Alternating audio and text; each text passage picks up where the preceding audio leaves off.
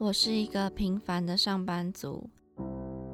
打拼了好久，还是基层员工。唉，超时加班早已见怪不怪。你这个写乱七八糟，还敢拿出来啊？哎，我赶着回家，这个文案就拜托你喽。女儿啊，妈妈生日快到了，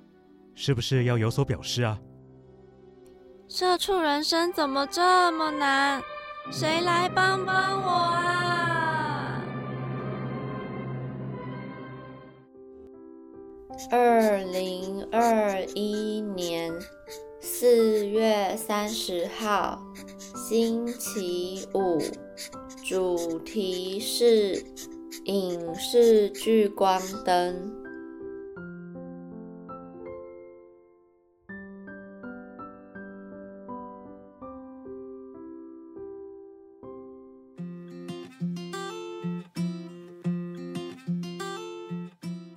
收听《社畜女子周记》，我是亚逼。对，今天只有我而已。Janice 最近工作上比较忙，她在准备看一些书，要考试之类，到时候再请她跟大家分享一下。那我这礼拜呢，就来说一下我看的电影。我看的这部叫做《听见歌在唱》。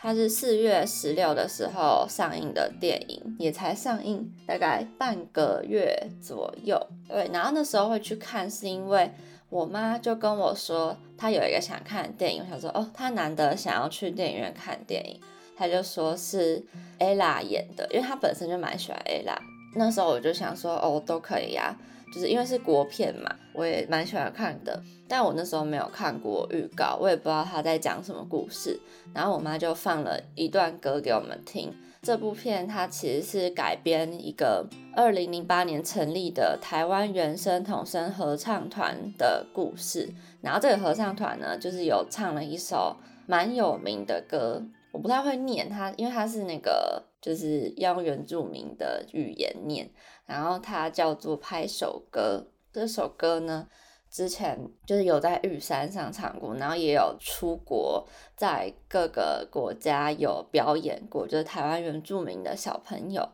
然后我就想说，哦，好啊，那去看，就只知道一定是那种又会哭的电影。前几集有跟大家讲过那个《当男人恋爱时》。然后那个我也是哭的好累，我想说好吧，就再去哭一次好了。然后这部电影呢，它是在说南投的一间国小，那它面临了废校的危机，就是因为山上的小朋友比较少，然后那个学校好像也不到一百个人吧，然后好像要做合并，不然就是废校这样子，就是有一些政府上一些政策的决定。然后就是为了不要被废校，所以他们想说，那要发展一个学校的特色，然后就想说可以组合唱团去参加比赛得冠军，这样子这个学校就有特色了嘛。对，然后那时候那个男主角是马志祥，马志祥是 Kano 的导演，那他是演在里面是演一个体育老师，然后女主角是 Ella S H 里面的 Ella，大家应该也知道 Ella 是谁。然后他是演一个代课老师，有点像流浪教师那种概念，就是可能在这边多久就要走了的那种。然后他是音乐老师，他就来这边当合唱团的伴奏。马志祥呢，他虽然是体育老师，但他就是自愿接下了这个合唱团指挥的这个职位，就开始一连串的。就是训练小朋友唱歌，就他们从完全就是原住民，大家都想说他们就是天生就会唱歌啊怎样的，但其实他们也是需要经过努力，要练习才有办法唱得好，不是说天生就怎样，所以就多厉害之类的。这个故事主要重点就是在说这个体育老师，他他是连音乐都不会，那这个体育老师的原型就是。原声合唱团就是带原声合唱团的马校长，对，那他原本就是一个连五线谱都看不懂的人，就是看他怎么样把合唱团带起来，后来还带出国比赛，然后这个故事就有点像前传吧，就是在讲出国表演这些之前的故事，就是他们怎么带这群小朋友练唱。那我自己觉得这群小朋友都很乖，我不知道是不是就是电影的关系，但我真的觉得原住民小朋友都蛮听话的，好像也不会像一般的小朋友怎么很吵闹，就他们也蛮懂事的，就也可能是因为住在山上，然后他们可能生活条件本来就没有像平地小孩这么好。所以也有可能他们也自己知道自己的状况，可能有人帮他们的话，就很容易心存感激吧。故事大概是这样子。然后我有看到一些访问，就是有说拍片有遇到什么事情，像是在那个选男女主角的时候，导演有说他那时候在写这个剧本写了十二年，就是一直断断续续的在写。因为导演叫杨志玲，他之前是有拍。这个合唱团故事的前身就是一些纪录片啊，去国外什么表演之类的。然后这是他想说，他想要拍成电影，然后后来还有争取那个马校长的授权这样子。然后那时候导演在写这部电影的剧本，然后就他的男主角的话，其实他就是想说邀请马志祥，就已经是以马志祥这个原型去写的。那马志祥他其实也是本身就是原住民，然后但那时候就想说他是一个导演，要请他来就是当演员嘛，就他已经是一个卡诺，卡诺也是蛮有名的一部电影，就那时候他还有入围那个金马奖的新导演，就是也是蛮厉害的作品。那他会来演这部电影嘛？就他就是很乐意看到剧本就觉得还不错，然后就答应了。那 Ella 的话，Ella 也是看到剧本之后，他其实也觉得，哦，这剧本写的蛮好的。导演那时候是想说，因为马志祥也是一个蛮高大的人，就想说，因为里面会有一些可能这个代课老师是要稍微凶一点，才有办法压过这个高大的马志祥的气势。然后就是觉得 Ella 比较可能个性稍微，如果要。呃，念或是要说教或者要骂之类的，可能是比较有办法压过马志祥的。然后后来就决定是请 ella 来当女主角。我之前看过 ella 演戏，好像我只看过她演那个《花样少年少女》，就她那时候演一个女扮男装的男生。然后后来的话，好像我就没有看过她演其他的。再就是这部电影，我觉得他演的蛮好的，蛮蛮出乎意料的。因为平常大家对他的印象可能就是就是 S.H.E，然后里面就唱歌这样子，然后可能偶尔上一些综艺节目啊，也都是比较好笑，就是搞笑的人。然后就想到哦，原来他也有这么认真的一面。就他在里面，他演的老师是比较严肃的，就可能从城市这样过来，然后。稍微比较端庄一点的人，他在演的时候还有说，他连没有在就镜头没有在拍的时候，他也是保持他像是一个老师的状态，因为他不想要说让小朋友觉得就是他平常私底下就是很搞笑什么的，因为那些小朋友毕竟不是专业的演员，他们都是素人，素人来演的话，可能他们会需要。一些比较有经验的人来指导，所以 ella 就会觉得说，那平常镜头没有在拍的时候，他也要做好自己的样子，让小朋友觉得就是有进入那个状态吧，就不会就是嘻嘻哈哈，然后可能要拍的时候又回不来那个角色的感觉。然后在拍片的过程，就是因为要得到那个马校长的同意，那马校长就有说。呃，有三个要求，就如果做到的话，就是同意导演可以拍这部片。那第一个要求就是不能有坏人，第二个是不能有爱情故事，第三个是希望是老少咸宜，给社会正面能量的。我觉得这个三个要求还蛮好的，不会让这个故事的剧情有点偏离轴心，因为这个故事本来就是要。我觉得算是刚刚第三点讲到的吧，是要带给社会正面能量的。对，因为现在其实蛮多电影，我觉得大部分国片还是偏有男女之间爱情戏的感觉，所以我觉得偶尔有一些这种单纯的励志片还不错。我觉得主轴就一条就好了。像之前，哎，好像是二零二零年的年初有一部叫《你的情歌》，不知道大家有没有看过？是由傅孟博、柯佳燕、谢伯安演的。那时候我看完这部就觉得好像稍微有点类似《你的情歌》的概念，因为《你的情歌》也是柯佳燕也是一个老师，然后到到忘记到哪里了，但也是到一个学校去教，然后他们那时候是带出谢伯安那个乐团，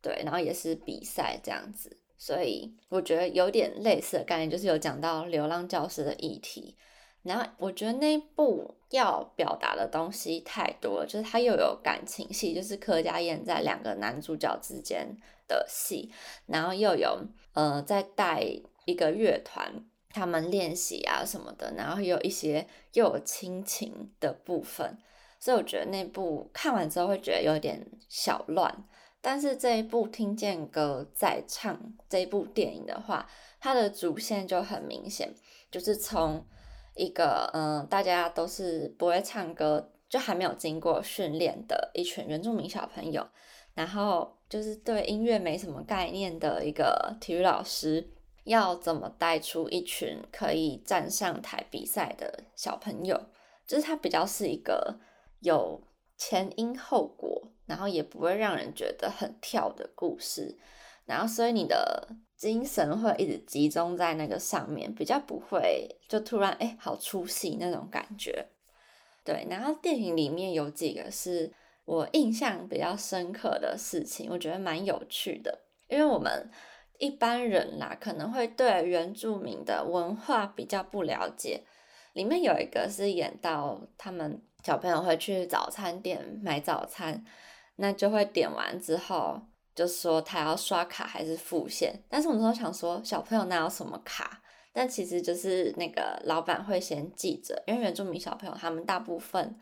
家长都是可能去山下、去城市打拼工作了，然后小朋友通常都是交给阿公阿妈、爷爷奶奶带，就是隔代教养这样。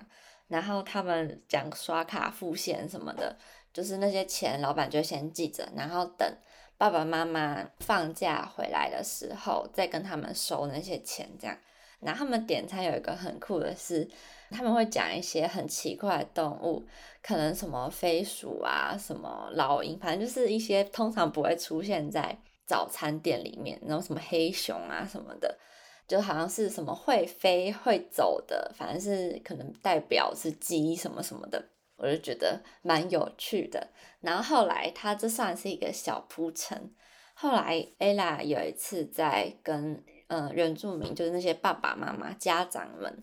在聊天、喝酒聊天的时候，然后那时候他们就吃了那个飞鼠，好像是飞鼠肠子还是什么，就是有点内脏类的东西。Ella 那时候就说他也要吃吃看。我那时候想说，也太勇敢了吧！就是竟然敢吃这种东西，而且看起来好像是就是生的这样。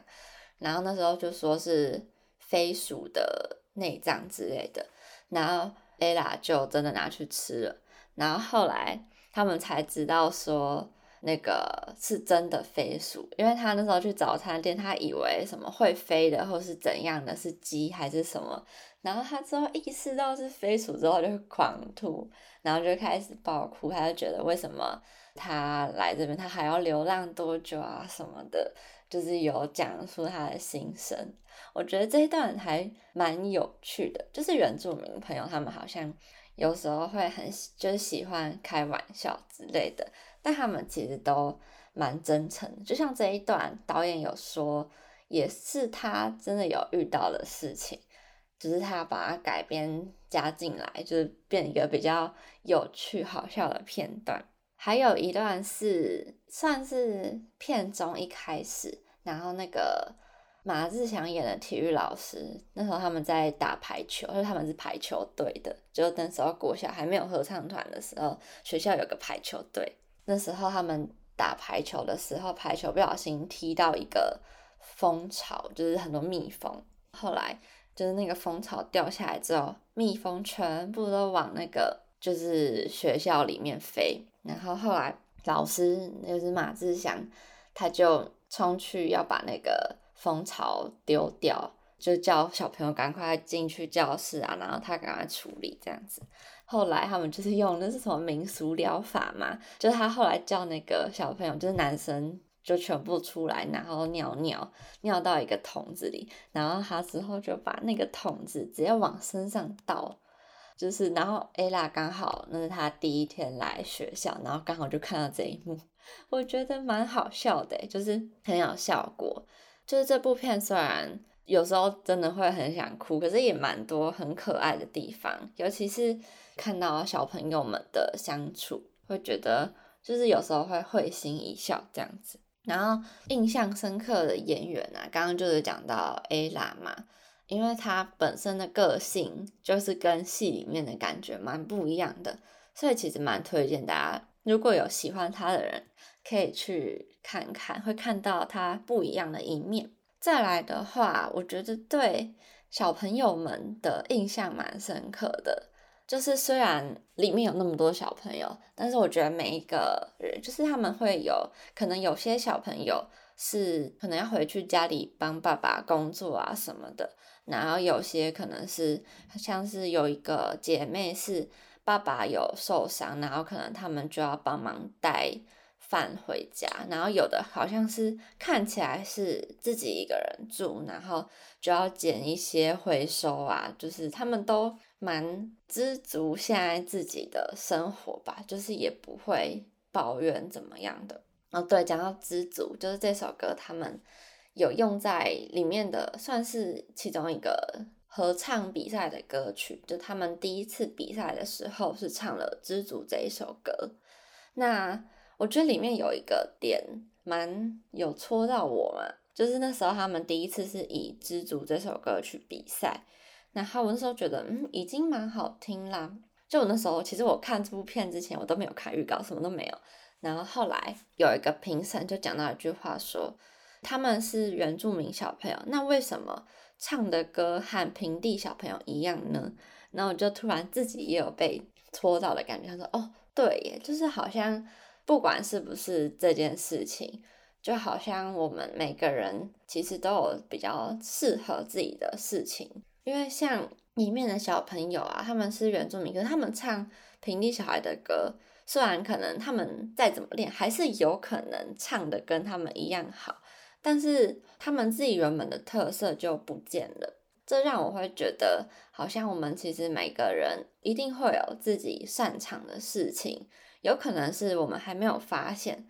或者是我们先不要去看那些。可能很成功的人，或是什么，他们是做什么事情的？我觉得是可以自己慢慢静下心来，然后想一下，或是多去尝试。我觉得会找到自己适合的事。像他们后来就是唱自己原住民的歌曲之后，其实上台他们穿的服饰也不是一般合唱团小朋友可能格子裙，然后衬衫绑个揪揪什么的。他们就是穿自己原住民的传统服装，指挥就是也不是用一般的指挥的方式，就是他们中间在练习的时候有讨论到，就怎么指挥他们会看得懂，我觉得也蛮可爱的，就是用一些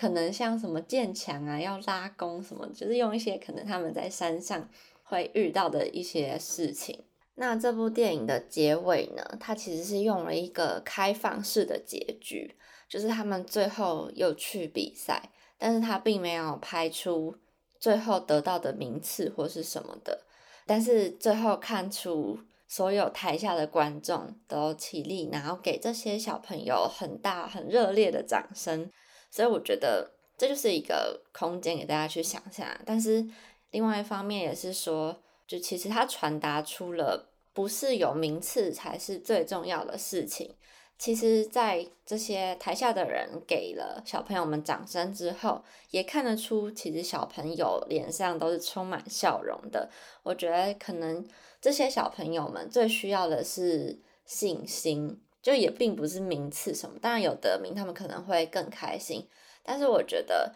有得到了这么多人的掌声跟肯定。那对他们才是最重要的，就是他们有了信心之后，在可能他们真的长大啦，然后或者他们到之后要去别的地方发展之后，他们能想到这段过程，然后带给他们的信心，继续生活下去的动力。然后里面有一句话，我觉得特别好，要想要分享给大家。就里面有讲到一句话，是说不一样不代表就是错的，因为他们里面在唱歌的时候，其实就是布农族里面比较老一辈的人也有讲到说，其实他们唱歌也不一定都是准的啊。可是不一样又代表是错了吗？就其实没有，就是。每个人怎么可能生下来都是一样的？就算你生长在同一个家庭里面，个性都会不一样了。所以并不要觉得自己跟别人不一样，自己就不对了什么的。我觉得有信心，如果自己做的事情是对的，我觉得就要继续坚持下去。那今天的分享就到这边了，真的蛮推荐大家可以去电影院看这部电影，目前都还继续上线中。那赶快让这部电影破一亿吧！虽然说他们还没有公布一亿会做什么，但是 ella 说等一亿的时候再跟大家说啦。好，那你现在收听的是《社畜女子周记》，在每周晚上七点准时在三号平台 Apple Podcasts、Spotify、First Story、K Bus 上线。好，那也可以到 Girls Diary 底线一六四四我们的 IG 跟我们分享看完这部电影的心得。那我是亚斌，我们下周同一时间再见喽，拜拜。